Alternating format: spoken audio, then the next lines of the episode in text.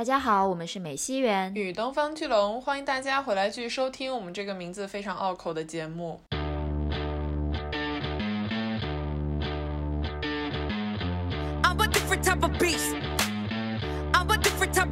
你就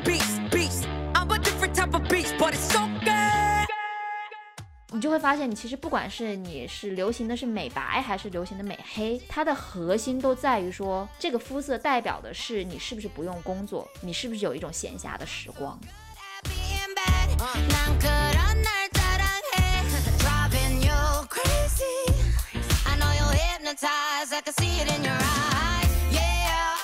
不能说我就是觉得它好看，我就是觉得它怎么怎么样，我就去做了。它背后是有原因的，这个原因只要你自己想明白了就行了。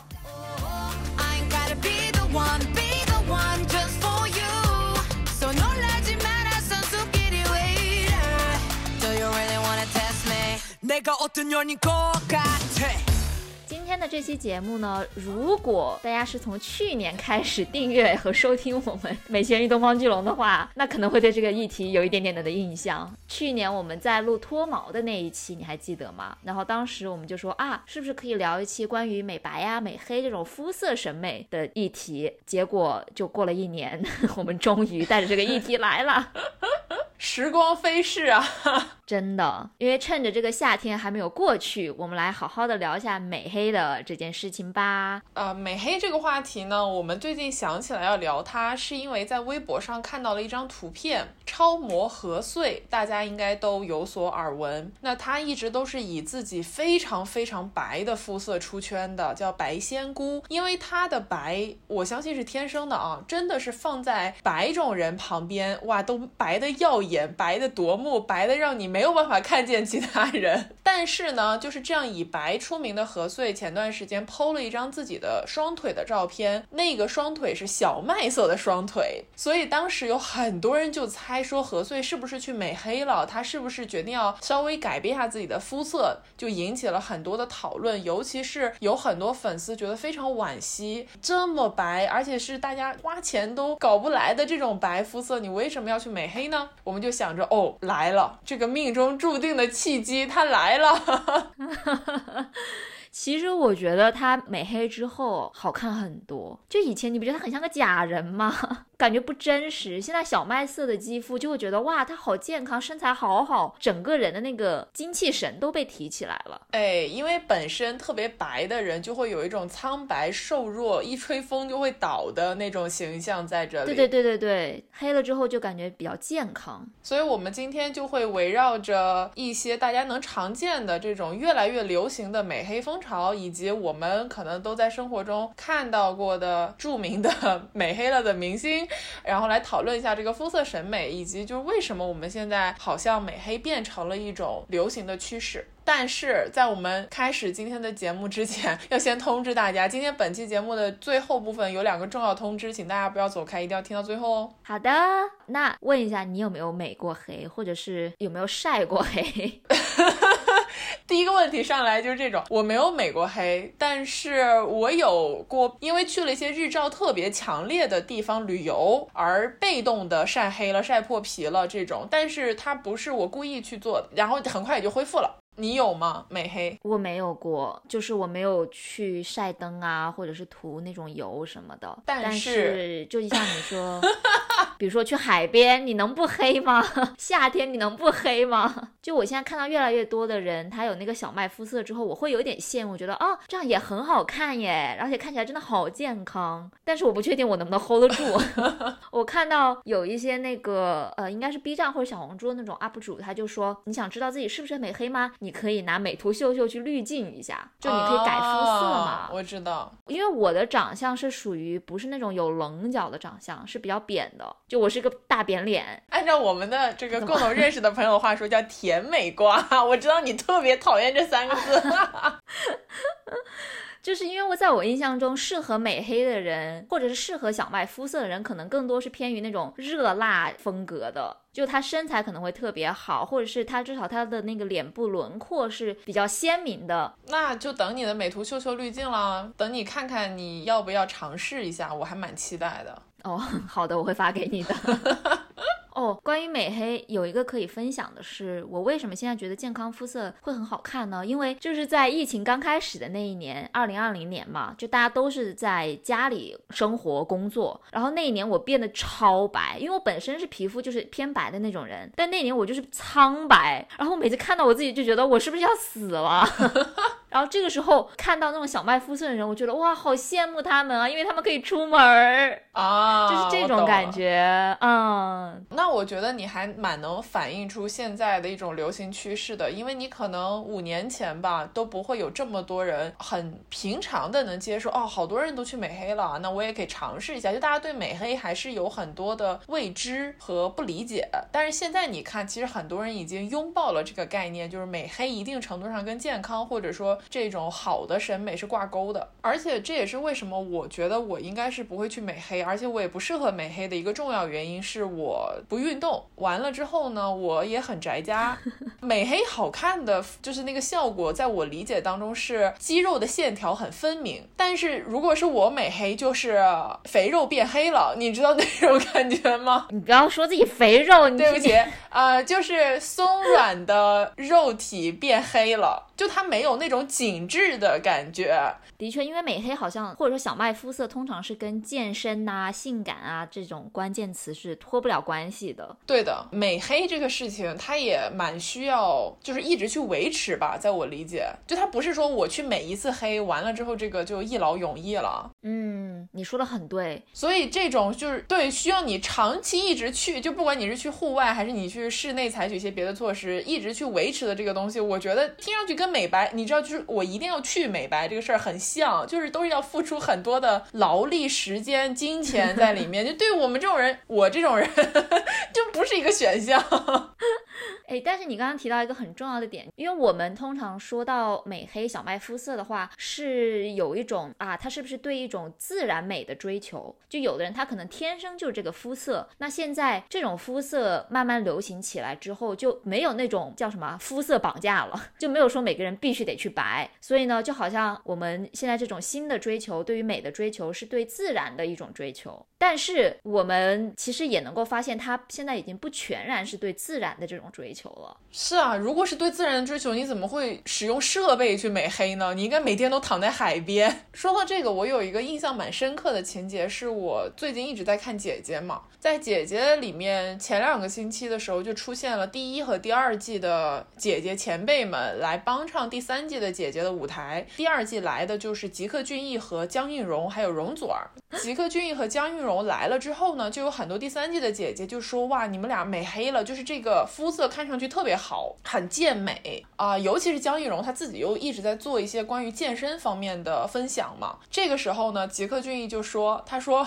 我是大凉山美黑。”嗯，我相信他的意思就是说，他不是人工美黑的，他是天生就这个肤色。但是如果你回头去看他二零一一年参加中国好声音比赛的视频，你会发现，虽然他的肤色确确实实是天生的小麦色，但是他的深的方式和程度。或者说你看上去的光泽跟现在是不太一样的，我没有办法去揣度说他是是不是真的有去美黑，但是显然他自己是不希望别人认为他是人工美黑的。对，这个矛盾点很有意思哦。我当时看到那段，我就发出了有种。啊 的那种感慨，对你就会觉得啊，这个事情好像在以前会发生在白的人身上。就假设你去问何穗啊，我不是说他真的说过这样的话，就假设一个场景，你可能问何穗说，哇，你真的好白啊，你最近怎么美白这么厉害？那何穗可能会说，哦，我天生就是这么白呀。不管是他是黑还是白，他都会强调自己是一个自然的状态啊。我觉得这个其实很有意思，因为我们就像你刚才说的，美黑不完全是自然状态。美黑现在主要是三种主要方式吧，据我了解到的，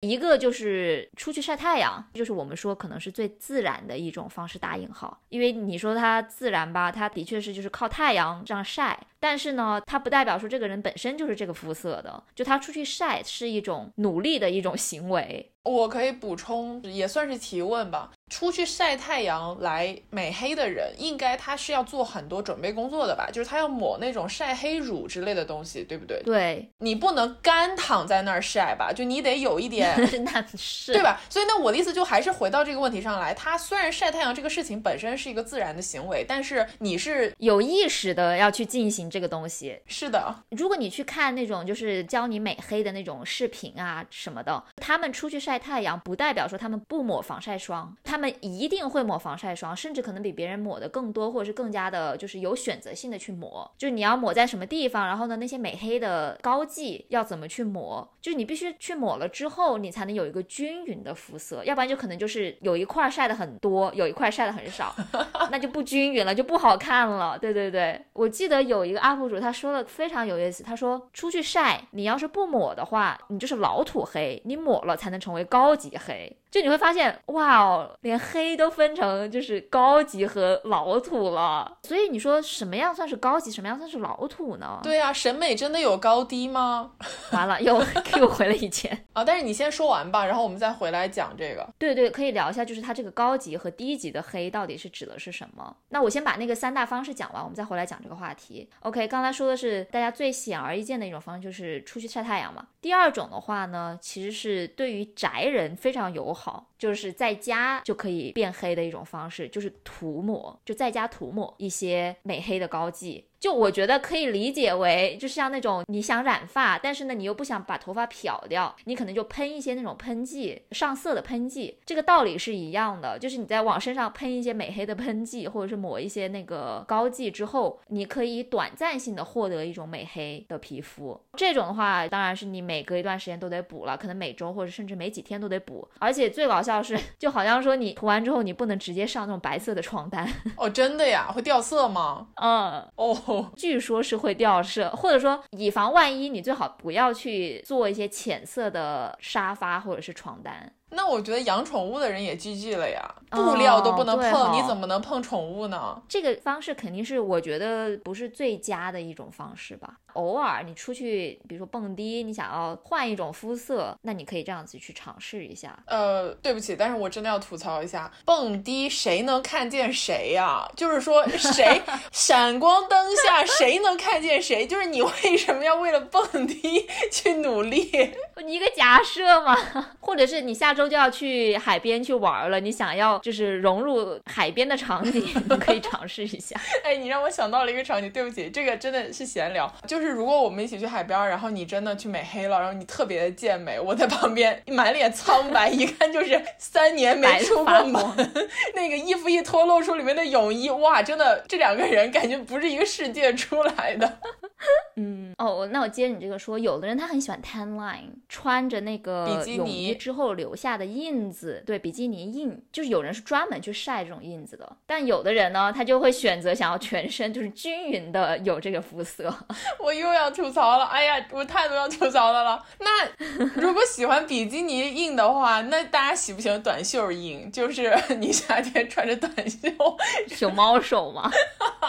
你像我们以前穿校服的时候，那个胳膊拎出来，就上半截白的跟藕片一样，下半截跟煤炭一样。但我觉得这里是有区别在的，短袖印还是比基尼印，代表着你去的地方是不同的。这又可以 cue 到，就是什么是高级的美黑，什么是不那么高级的美黑了。你穿短袖印，就显然你就是 因为上班或者是不得已的情况下晒成那个样子。但是比基尼印，你就会知道，哦，这个人他最近又去度假了。是，毕竟城市里面也不会有人真的穿比基尼走来走去，在大部分的情况下，就场景想象会很 差别很大。OK，那第三种就是那种美黑灯，专门的有美黑的工作室，你过去以后要进行一些疗程，就好像你脱毛或者是我不知道是不是有美白的工作室啊，应该是有的吧？但它不是通过这种方式，美白一般都是你要是想速度快就打美白针哦。OK OK，那美黑灯呢？大家看过 Friends 吧？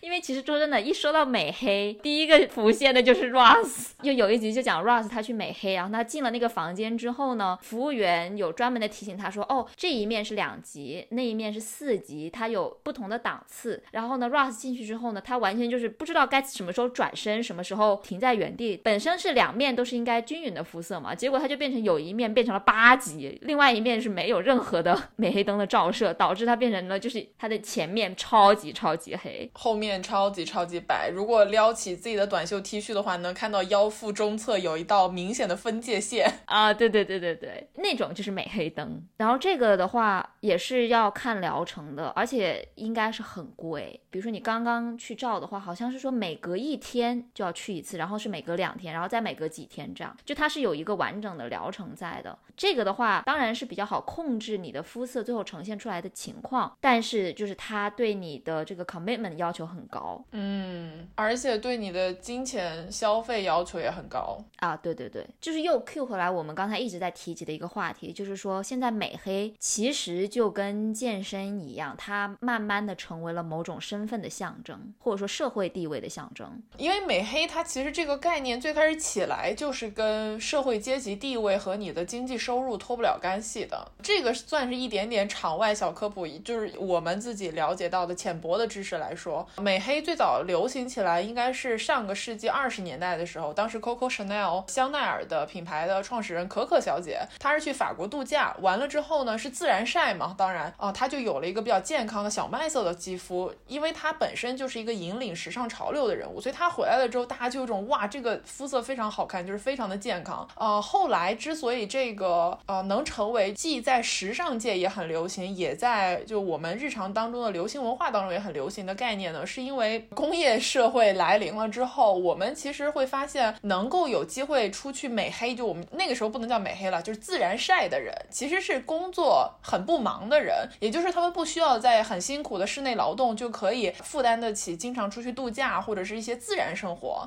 那这种人通常就是我们说的社会地位比较高的人，就以前可能贵族比较多，然后或者你收入特别高，就你要满足这个条件，你才能有一个好的肤色。那么倒推过来，就是说，如果你有了一个亮丽的小麦色的肌肤，那就说明你是这个社会阶层的人。那也是为什么后来你看美国的那种呃流行的影视剧里面的女主角，很多都是特别健康阳光的小麦色肌肤，或者是晒的发红的那种肌肤。就它可能不一定是小麦色，它就是因为它本身就是白人嘛，特别白。那出去一晒的话，容易晒红，而不是晒黑。我记得很清楚，因为刚来美国的时候，就会觉得哇，这些人他们会不会得皮肤癌呀？他们晒的就是晒到有种过分了，你知道？我知道，尤其是有一些白人的皮肤晒完了之后会有很多的雀斑。我相信你也见过，就以前有那种同学是满脸都是雀斑，而且是雀的特别斑的那一种。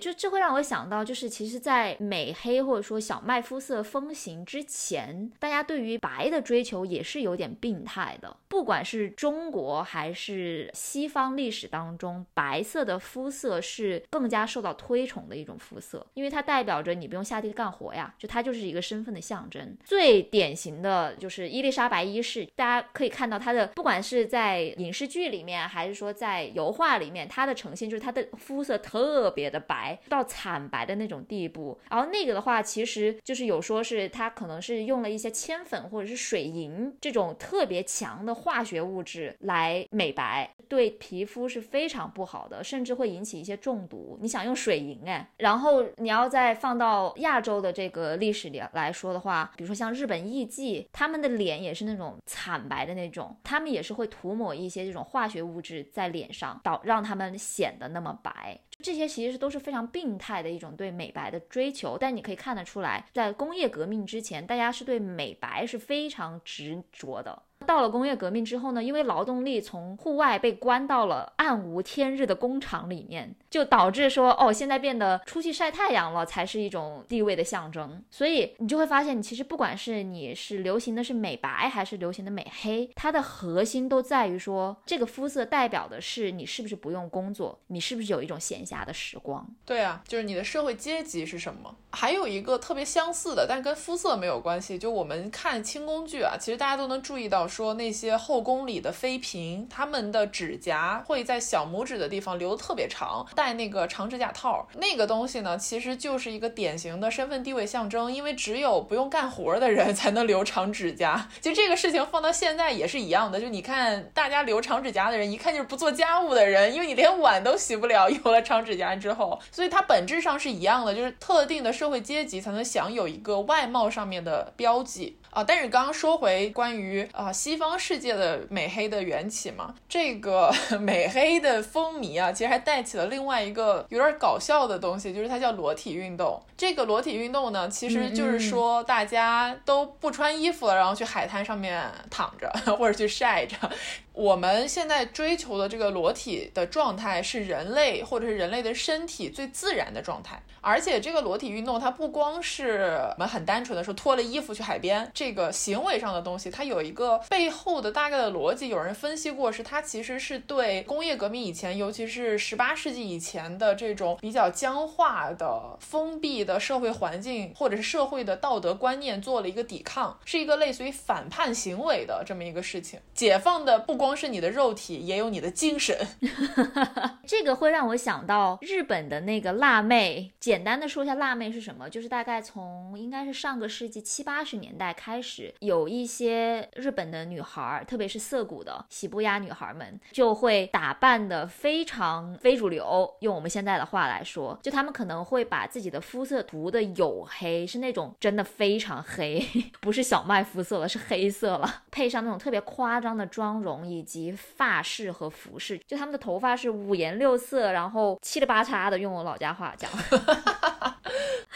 对，然后呢，身身上穿的那种超短裙，然后呢有那个堆堆袜，这个形象呢，在当时就是他们被称为是辣妹，或者自称为是辣妹。这种风格它的出现，其实也是像你刚才说的，就跟裸体运动有点相似，就是它是一种对于僵化的社会道德观念的一种反叛。它出现就是为了反叛，因为它是那种极具个性的嘛。然后呢，我昨天刚好还在跟一个朋友聊，就是因为他在日本生活过，我就问他，哎，你知道辣妹是怎么出来的吗？这个风潮到底是？咋回事呢？他说，哦，他们好像一开始就是为了追求反色，比如说你在修照片或者是 Photoshop 里面，你反色了之后，黑的变成白的，白的变成黑的啊。OK。然后在辣妹身上体现，就是他们本来是追求很白的皮肤，然后他们亚洲人都是黑头发嘛，他们追求反色之后就变成皮肤是黑的，但是头发是白的，浅色的头发，从视觉上面进行一个这样的反色和反叛。啊，我觉得这个还蛮有意思的。确实，但是你知道说到辣妹，我总是会想到什么吗？因为我看很多恋。恋综，我也看了很多日本的恋综。在日本的恋综里面，一般来讲都会出现一个辣妹，就是可能比如四五个女孩有一个是辣妹的设定，就这个是固定的，你每一季都会看到。然后这个辣妹女孩呢，一般都会非常意外的纯情，就是他们会有一个很明显的反差，就他们的外表的张扬和自己内心的对比是很强烈的，并且他们每一次都获得不了很好的结果，就他们总。总是喜欢上一些男孩，然后那些男孩总是对他们没有意思。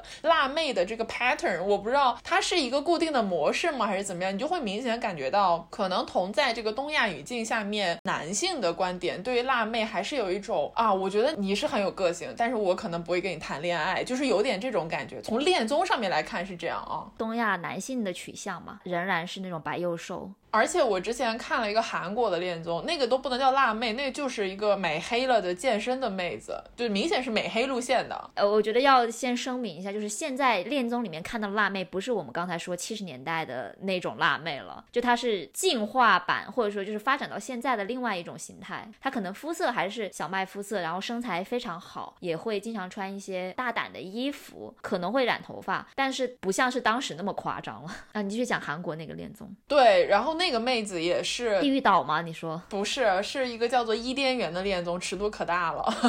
但这不是我们又不是恋综安利节目，我们只是想举个例子。那个妹妹也是，截止到我看的部分，她喜欢的男孩好像都喜欢了别的女孩。就是说，她出场的时候，男孩子们都会说：“哇，她真的很有个性，她真的很不一样。”嗯，但是等你就真的发什么心动短信啊之类的时候，你就会发现，哦，还是收不到短信呢，就是那种感觉，你知道，还挺。嗯。嗯，你会明显感觉到这个审美，或者说尤其在恋爱市场的这个审美里面，这一款或者美黑这个趋势可能不是男性最能接受的。所以说，我觉得在东亚语境下面啊，美黑仍然是一个更加独立自主和反叛精神、个性表达的一个象征。就是如果他是一个小麦肤色的话，那证明他其实是不太 care 主流男性对他们的看法的，或者说不太在意主流审美的，这也是他们的一个标签吧。我觉得算是。你把这个放到西方语境下是不太成立，因为西方从很久之前开始就已经开始推崇美黑这件事情了，白反而是真的是不太好，就。说明你这个人很不健康，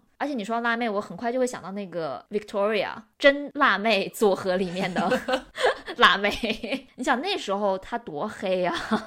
是啊，你看，包括那个 Friends，我们刚刚也说了，其实 Jennifer 她从前期到后期，你能看得出来，她应该是有一些美黑的动作，就不一定是人工的，她可能去晒了日晒，对吧？但是你能看得出来，她的肤色是小麦色，很健康的那种。我在中文板块的跟老友记相关的讨论下面，曾经看到过有些人发表这样的观点，说觉得特别可惜，因为就他们本来都是大美女，结果都后面把自己。整的是小麦色，为什么都这么喜欢折腾自己的肤色呢？就大概这个意思吧。哎，从这点上面来说，我真的太直直 美黑了。打倒白幼瘦好吗？不是说打倒白幼瘦本人，我只是说打倒这种审美道德绑架。哦，我也觉得是。但是你知道有一个圈子是绝对是崇尚美黑的，嘻哈圈吗？对，我就知道。也不能说绝对崇尚，可能是说他们对美黑是最不带有偏见的。因为你看很多的 rapper，他就是特别的美黑呀。对我脑海中想到的第一个人是 Jessie。哦，我脑海中浮现了太多人了，已经。就是一个韩国的女 rapper，很红。完了之后呢，Jessie 一直都是以自己非常傲人的身材和她大胆的发言而出圈的。她的歌也非常好听，大家听我们的 OP 也能听得出来。Jessie 她现在是越来越黑了，比她七年前上一个让她翻红的综。综艺叫《Unpretty Rap Star》，你听这个名字就知道是一个专门为女 rapper 们量身定做的综艺。的那个时候已经黑了不止一个度了，但是她状态非常 slay，好吧？就是她的所有的 MV，她所有的日常，你看她的肤色，她整个人就是无所谓，反正我也整容，我也美黑，怎么地吧，就那种。哦，还有一个刘柏辛，他现在怎么样我不记得，但是我因为我是记得他刚出道的时候有一些 MV，你看的话，他真的非常像 Rihanna，就是他把自己打扮的也很像 Rihanna，就是。要做一个中国 Rihanna 的感觉，但我觉得刘柏辛更多的是从她的妆容和她的造型上面，就好像她的肤色，我记得一直都不是特别的深，我印象中，但我不确定。但是她的外形打扮是非常非常 Rihanna 的，就像你刚刚说的啊，我觉得这个就可以讲到关于美黑和特别是讲到嘻哈圈的话，有一个话题是我很感兴趣的，就是对于黑人文化的这个挪用，这种审美，因为。街舞，因为 hip hop 等这种从黑人社群里面缘起的这种街头文化，它现在变成越来越主流，越来越受大众所喜爱之后，也越来越多的人开始去使用他们的那一套美学逻辑和他们的穿衣风格、妆容风格等等的，其实是有很多的争议在里面的。对呀，说到这个范畴，我脑海中想到的第一个人，毫无疑问是卡戴珊。我不知道大家现在就是年轻一点的朋友是不是对他。他的怎么说呢？人种不是特别的确定，但是我记得在我小的时候，当他还跟 Paris Hilton、帕丽斯希尔顿一起上新闻的时候，她还是很白的，非常白的一个小女孩，而且那个时候也很瘦小，就她的身，因为她个子不高嘛，她的身板也是平平的，就是你觉得哇，这是个很娇俏的女孩子。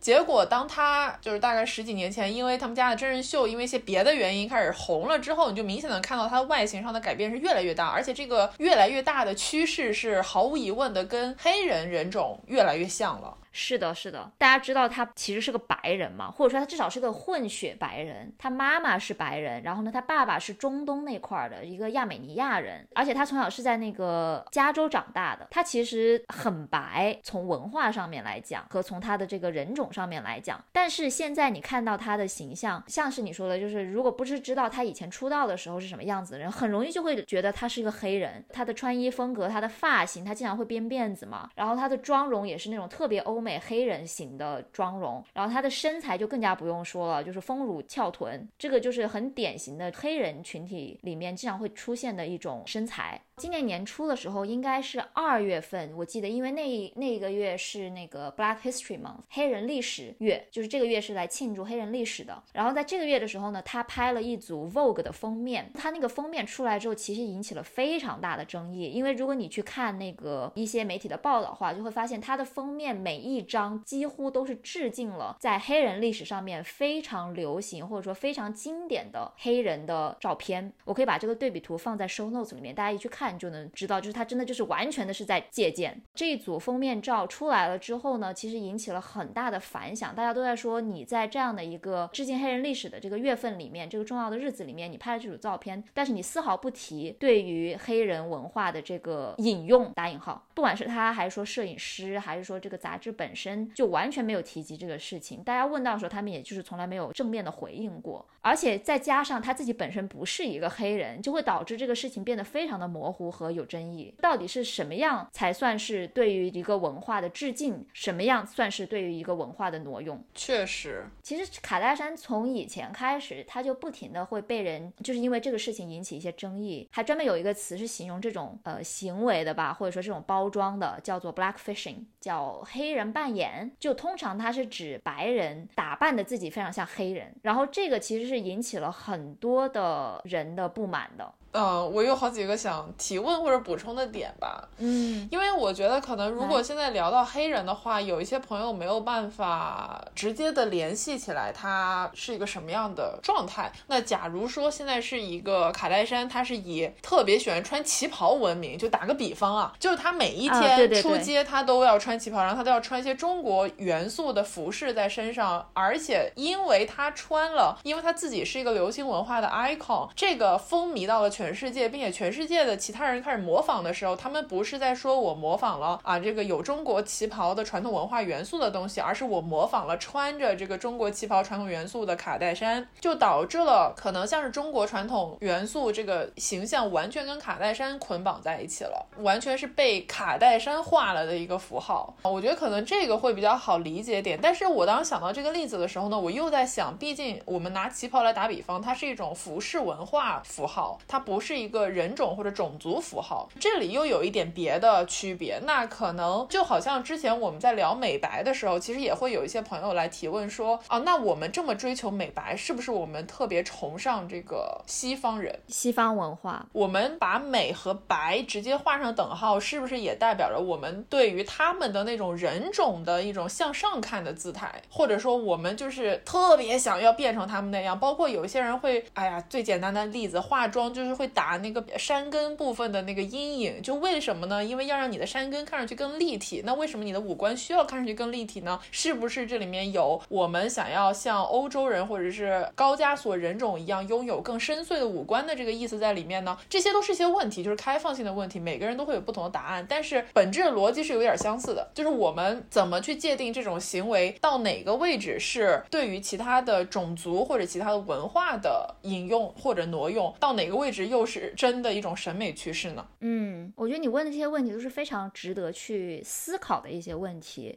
但是这个里面关于至少在美白和美黑这一块儿哈，我觉得有一个区别是在于说，像你刚才说的哦，我们现在美白以白为美，是不是对于欧美文化的一种向上看？但是在美黑这个情境下面，它其实是一种更加 twist，就更加扭曲的一种状态。因为它不是向上看，它是向下看。我还还是拿卡戴珊来做一个例子吧。然后呢，我现在不说肤色，说她的身材。就她的身材，大家都知道，她就是以丰乳肥臀，特别是肥臀而闻名的。然后这个肥臀呢，其实在黑人的历史当中，首先它当然是他们种族经常会出现的一种 body type，一种身材的类型。但是在历史中，会有很多人是以一种猎奇的眼光去看待这个身材的。前几年的时候，卡戴珊有一。组照片我忘了是什么杂志，它出来之后呢，也有人在说哦，它这个构图什么的都非常像一个在十九世纪非常文明的一张照片。那张照片都不是照片，它是一张画。那张画画的是一个黑人的女子，叫做 Hot Not Venus，就这是她的一个艺名，她本名应该是叫什么 Sarah Bartman。简单来说，这个人就是一个 freak show 怪诞兽，嗯，猎奇秀那种感觉。呃，对对对，猎奇秀，就是因为他的那个屁股特别的大，然后导致呢把它画在了这个海报上面，然后大家都去这个马戏团去看他。你能看得出来，就是在历史上面，黑人的这种身材的类型其实是完全是被猎奇化、被物体化了的。卡戴珊现在把这个文化又带出来之后，就好像你再想象一下，他有一天突然间把自己的眼睛给拉的特别的丹凤眼。虽然丹凤眼可能成为了一个世界的潮流，但是它的源头是出自于一种对于某一个种族的歧视。我完全能理解你的比喻的意思，但是我觉得就是以防大家对我们两个有误解，要在这里特别的声明一下，我们不是在说丹凤眼不好，而是说我们都知道西方社会有一种传统的称之它为辱华也可以的手势。就是你两个手指头拉强了自己的眼角，然后把它拉得很细很长，这是一种有侮辱意思的手势，但不代表丹凤眼这个眼型本身有问题，只是它是一种传统这样流传下来的。就像是我们在说黑人的臀部的时候，也不是在说他们臀部本身有问题，而是把他们这种事情放到 freak show 上面的这个行为是有问题的。在此声明啊，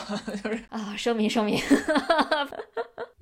嗯，然后说回肤色的话呢，在历史上面其实还有一种非常有偏见和歧视意义的呃一个表演秀，就是 blackface，就黑脸。我知道，你知道吧？就是在历史上面，他们就很多的黑人演员，他们为了要有一个在舞台上舞台的一个机会，他们可能必须得扮演一个黑人的角色，而且他这种扮演是夸张型的，他就必须把脸涂得非常的黑，就是拿黑色的颜料直接去涂。这个其实是极其带有歧视和偏见意味在的，他把你。的的身上的某一个特征给放大，并且把它当成一个猎奇的一个东西去观看、去欣赏、去消费的时候，这件事情本身就是有问题的。你说的很对。那我接下来另外一个问题又来了。我们先不管卡戴珊最开始是出于什么样的原因决定她要走这个身材路线、走这个外貌的包装，为什么卡戴珊可以带红这样的审美呢？我们不说她本人的影响力啊，就她是一个全世界最大的网红，这是毋庸置疑的。但是她能够。把这个审美推向世界，就说明这个审美本身跟他本人所产生出来的这种形象应该是有一定的关系的。就是为什么这个类型能红呢？就如果说是卡戴珊挪用了黑人文化或者说黑人种族的一些特征，那为什么这个特征能红呢？能被这么多人所接受呢？因为我说句实在话啊，就我觉得很多亚洲的流行文化当中，就比如说我们刚刚说的 Jessie，她其实整个外形，你说她是有点卡戴珊化。啊，我觉得也不是很为过，因为他们的改变不光是比如肤色，比如说身材，他们包括唇、嘴巴，因为他们会做丰唇那些东西嘛，整个它是一个 package，然后这个 package 是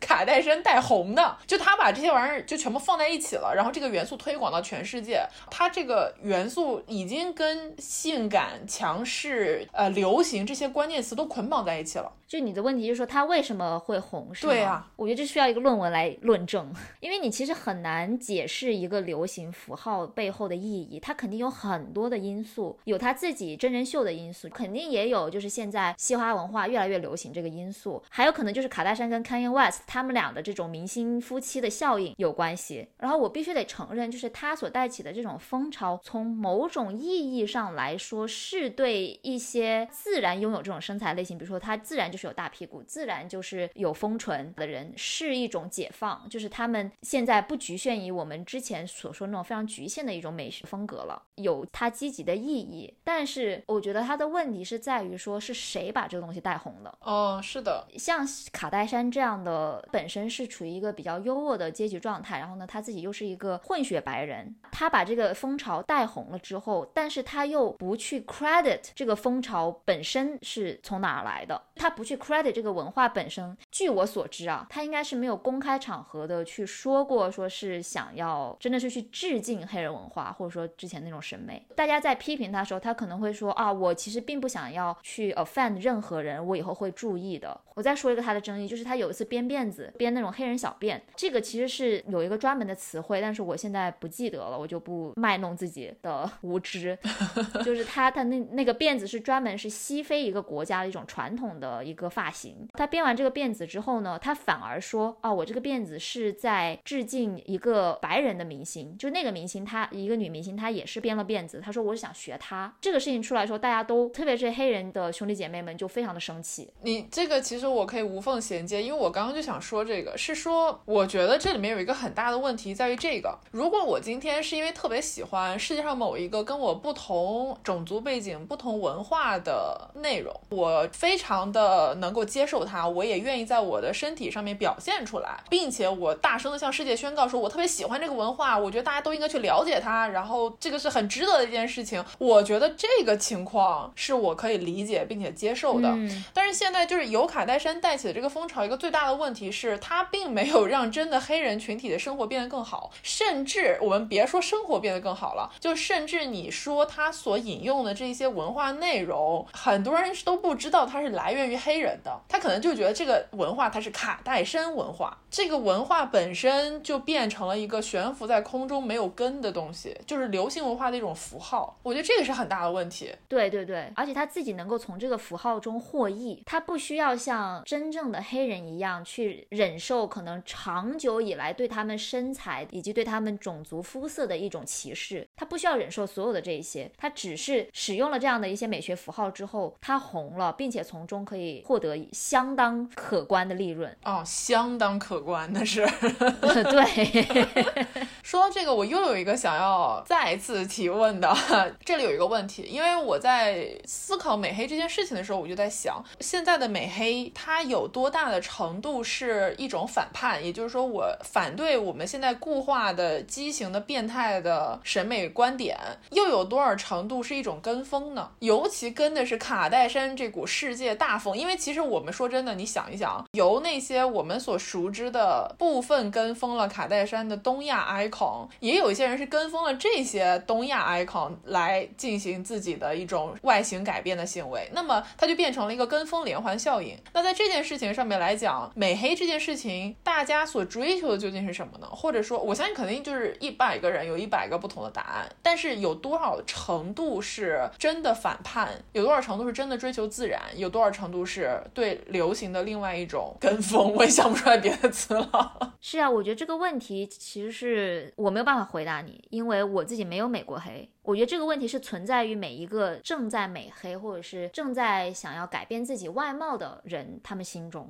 确实，我觉得这可能很难由外人来回答。对，这个很难去衡量，但是是一个非常好的问题，是值得反思和提出的问题。但是不管怎么样，我觉得还是刚才说的那一点，不管你是跟风也好，你是为了追求自然美好，你是为了引用其他的一个文化，你所欣赏的一种美学符号也好，我觉得尊重是最基本的。一个东西，就你不管是干嘛，你得尊重其他人，尊重这个文化本身。在此基础上，我还有一个疑问：如果说美黑是一场流行的话，那这个流行是谁定义的？这个美又是谁定义的？就你会发现，像是美黑这种啊，真正把它带流行的人是谁呢？是像卡戴珊，是像比如说 rapper，或者是等等一些，他一定是在社会地位上有一定优势的人，他去使用的这种文化符号，把它给带红了。那为什么我的问题就在于说，为什么只有当白人或者说一些优势人群开始使用其他文化的这种美学符号之后，这个美学符号才会被认为被主流认为是美的？就为什么只有他们才能够定义美？我觉得还有很多其他的这种审美的例子，就是关于一个小众的文化，它的一些符号被更加有话语权的人去使用了之后，把它给带红了，才让这种小众文化的审美变得更加的流行，变得被大众所认可。这种是一种挪用还是一种收编，我们都不好说。我觉得可以举几个例子，一个是刚才我们提到的涩谷辣妹嘛，就是他们刚刚出现的时候，也是一种非主流的形态去出现的。但是当像是滨崎步、安室奈美惠他们从这种文化辣妹文化中吸收了一些养分，然后呢把它带到自己的风格当中，把这个风格发扬光大之后，大家都开始追崇这种辣妹风格了。当然了，滨崎步他可能把这种辣妹变得更加的是大家能够接受，就她是一个白辣妹，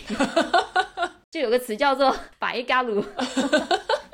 真的有这个词啊！真的，你去上那个 Wikipedia 看，哇哦。然后还有另外一个例子呢，是 Vogue，你知道 Vogue 那个舞吗？就是手是摆出那种像是特别有角度、有棱角的那个手势，你跳着跳着可能就是慢慢的蹲了下来，然后又站了起来，就是它是一个很特色的、很有态度的一种舞蹈以及表现的形式。这个舞种啊，其实是最早出现在 ballroom 里面。你有看过 pose 吗？就是姿态，它是一个讲跨性别群体的一个美剧，或者说讲性少数群体的一个美剧。然后呢，它讲述的就是在上个世纪 ballroom 刚刚出现开始的时候，大家都是在这个舞厅里面去展现自己，是他们发明的这种舞蹈，就是 vogue 这个舞种是他们发明的。但是这个舞种是什么情况下、什么时候才真的是被大众所认可、变得这么流行的呢？是麦当娜把它带火的。哦，反正，在麦当娜在一个 MV 里面使用了，就她跳了 Vogue 之后，全世界都为之疯狂了。但是疯狂了之后，其实很少人知道 Vogue 它的起源是哪里，甚至包括甩手舞，现在大家比较熟悉应该是甩手舞吧？Wacking，对，Wacking 最早其实也是 Ballroom 里面出来的。所以就是这种小众文化里面的一些美学符号，被更加有话语权的人给使用挪用，不管用什么词也好，就他用了之后变得流行了之后，大众往往是不知道它的源头是从哪来的。很难想象我们今天是从美黑开始聊起的，因为 说真的，聊到这个份上，我们俩都有一点陷入了沉思。真的，以为这期会变得很轻松哦，我以为我们是聊个轻松话题，结果现在聊着聊着越聊越深，我自己也开始反思了。而且说真的，就是聊着聊着，我觉得这个优势人群很难定义，就是有一些特别明确的，但有一些微妙的。我打个比方啊，最近韩国有一个演艺公司叫 Hype，也就是 BTS 的母公司，出了一个新的女团叫 New Jeans 啊，新裤子。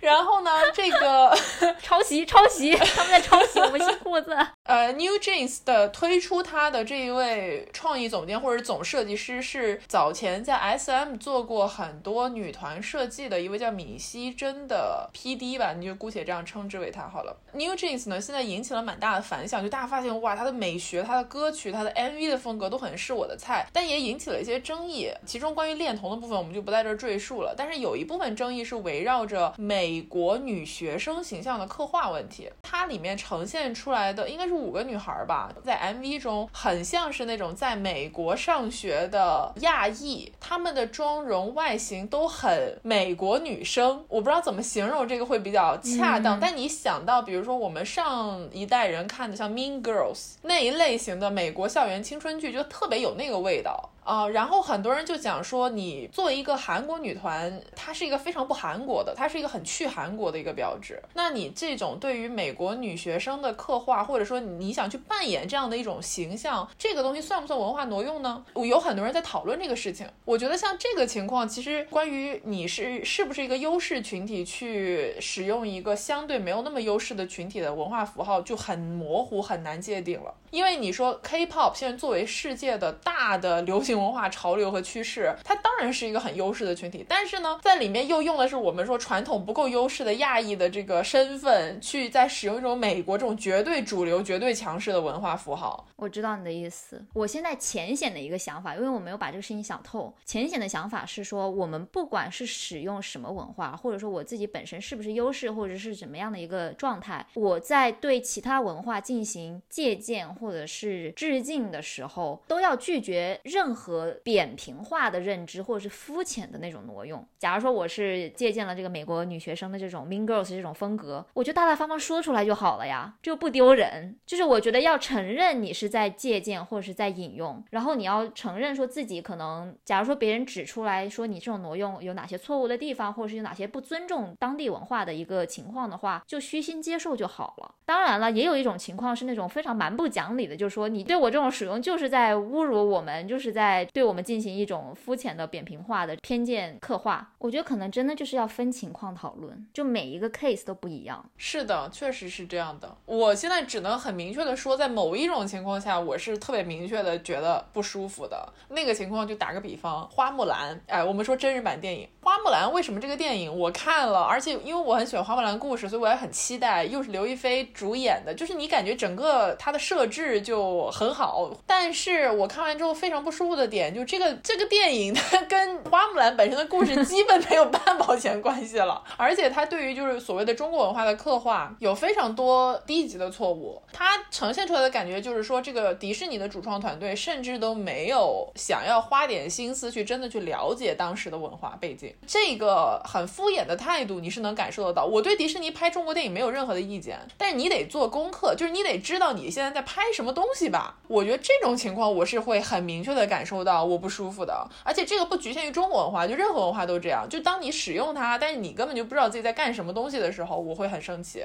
就如果你对本地的这个就本身这个文化没有任何了解，或者说没有任何尊重之心的话，这个其实是很容易看得出来的。这种是我们不希望、不提倡、也不喜喜欢的这种文化挪用。但是还有一种是可能界限比较模糊的，这个时候会就是往往是引起争议的时候。没有想到咱们真的是从美黑聊到了文化挪用这个事儿，但是 我又突然想回到美黑，想到的一个点是，因为我们在说关于美黑的动机，或者说你美黑这个事儿究竟是表达了什么样的自我的时候，要落脚点到个人是肯定的嘛？那里面会有一个问题在于说，哪怕这个人他是为了说我就是跟风，我就是觉得现在这是新潮流，我就是想要成为这个 new trending 的一员，但是做这件事情本。本身让我非常的开心，它让我觉得自己非常有力量。因为我也看了很多的那种文章，是一些女孩分享她自己可能本来对自己的外形不够自信，但是通过美黑，通过接受了这种文化，她健身或者一些其他的生活方式的改变，让她成为了一个哦，我现在可以面对自己的审美，我觉得自己不小众，我觉得呃我很开心的这个状态，这样很好啊。这样的情况下再去探究做这件事情的动机和初衷还有意义吗？我觉得还是。是有意义的。假设你是真的美黑之后，你变得开心了，呃，我不说你。假设我美黑之后我变得开心了，那我这个开心一定是有一个源头的，对吧？那这个源头其实就是我的动机。那这个动机其实反映的是某种现象或者是问题。我觉得这个是有意义去探究的。而且就算是在我是去追逐流行也好，或者怎么样，我希望我不是那种无脑的去追逐这种流行，或者说我真的就非常喜欢嘻哈文化，我就是因为喜欢嘻哈文化，我就把自己打扮的非常的可能很黑人或者怎么样。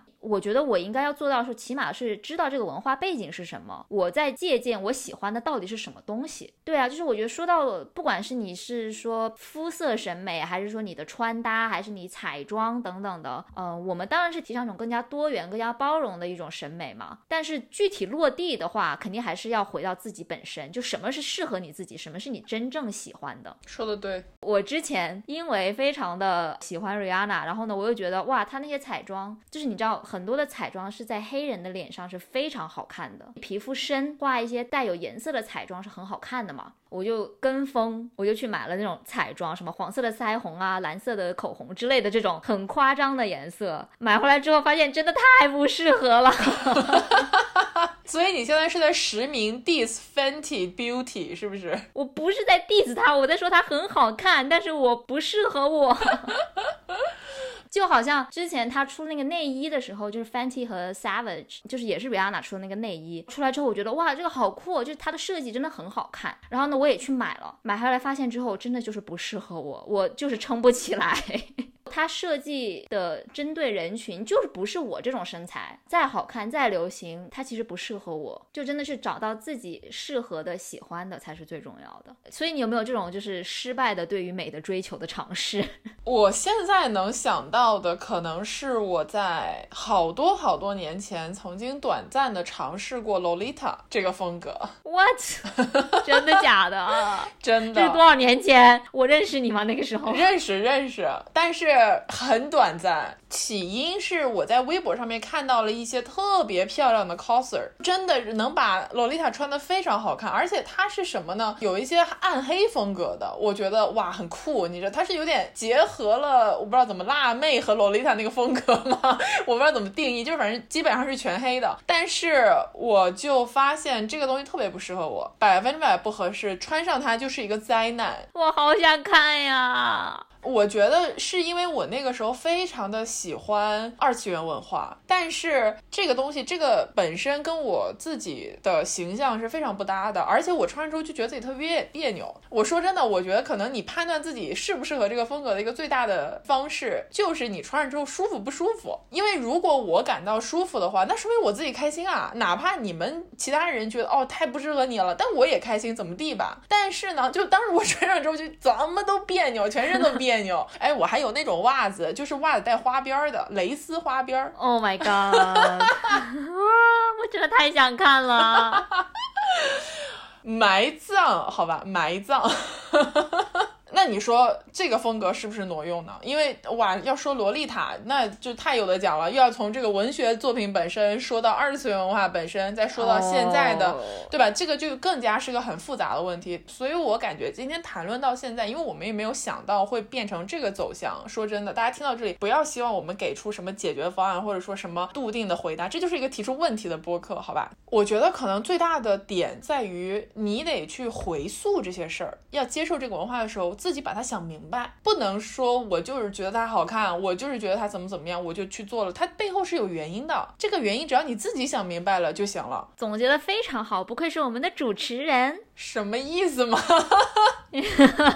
那要卖个关子，好吧，我们还不知道什么时候。卖个关子，卖个关子啊！好的，那我们今天就大概先聊到这里吧。然后，如果因为这个话题真的挺有意思的，如果大家有想要分享的或者是交流的，可以给我们留言评论，或者是加入我们的听友群。加入听友群的方式非常简单，就是在公众号搜索“袁宇龙”，后台回复“听友群”三个字，就可以获得加群小助手的二维码啦。然后要补一下我们开头提到的两则通知。第一个通知呢是袁宇龙，我们两位。因为 自己确实现实生活中太忙了，并且我们不想为了保证每个星期都更新，然后就强行的降低自己的播客质量，所以呢，我们会稍微调整一下接下来的更新频率。现在呢，我们是每个星期五上线一期新的节目，从本期节目开始之后，每一个月我们会休息一个星期。那这个什么时候休息呢？我们今后都会在每一期节目的最后给大家做一个预告，就是下周有没有节目，但大概是这样的一个规律。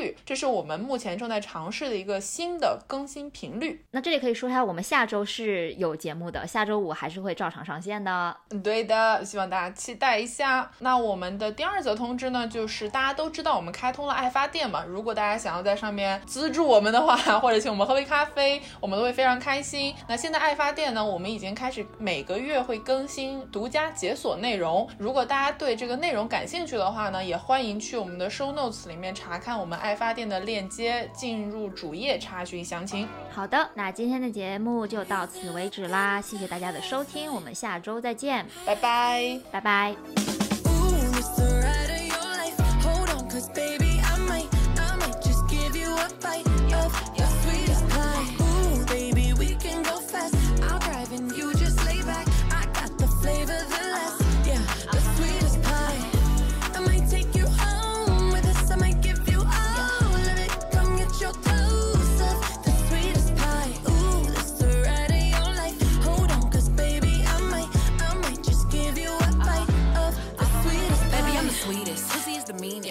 Shit, but I'm cold every season. Know he got that pipe, let him bust it till it's leak. Yeah. Booty like a pillow, he could use it while he sleeping. Look, don't be going through my phone, cause that's the old me. Ain't the only one trying to be my one and only. Real thick, moving slow, that body like codeine. He a player, but for making it, cutting the whole team. That body, looking nice. I got cake and I know he wanna slice. I wish a nigga would try to put me on ice. I ain't never had to chase dick in my life. I want that nasty, that freaky stuff. Live under my bed and keep me up. That hand girl to let him eat me up. Uh, uh, uh. Cause baby, I might, I might just give you a bite of